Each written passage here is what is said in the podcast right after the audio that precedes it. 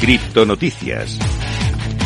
Empezamos con una noticia muy importante y es que el meme ya se ha hecho realidad. McDonald's va a aceptar pagos con Bitcoin y USDT en una ciudad de Suiza. En este caso, la popular cadena de comida rápida McDonald's ha comenzado a aceptar pagos con criptomonedas en Lugano, la ciudad de habla italiana ubicada al sureste de Suiza. Bitcoin Magazine informó de la noticia el lunes en su cuenta oficial de Twitter. La revista compartió un vídeo de un minuto que muestra el proceso de pago. En concreto, los establecimientos de la cadena de hamburguesas en Lugano han incorporado los pagos en Bitcoin y además en la moneda estable Tether USDT vinculada al dólar estadounidense. Una gran noticia en este caso para la adopción de las criptomonedas, que de momento solo está ocurriendo en Suiza, en Lugano, pero esperamos que acabe eh, llegando a más sitios. Vamos a hablar en este caso de una de las aplicaciones más importantes del mundo, de Telegram, que ha lanzado un servicio para compra y venta de Bitcoin a través de su aplicación. Telegram, la conocida aplicación de mensajería que rivaliza con WhatsApp, lanzó un servicio de compra y venta de criptomonedas por monedas fiat a través de su bot o cuenta automática arroba wallet, que se refiere a una cartera construida internamente en la aplicación.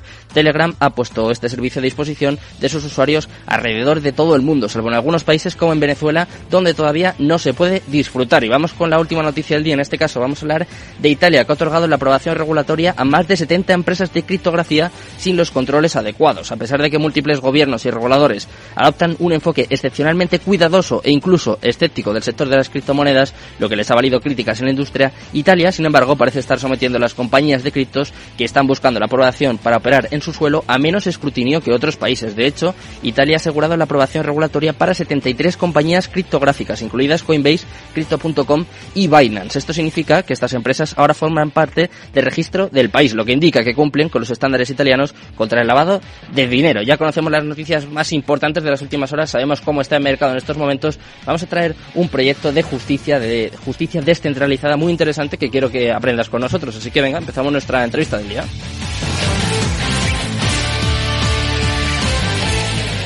Cripto Capital, el primer programa de criptomonedas de la radio española.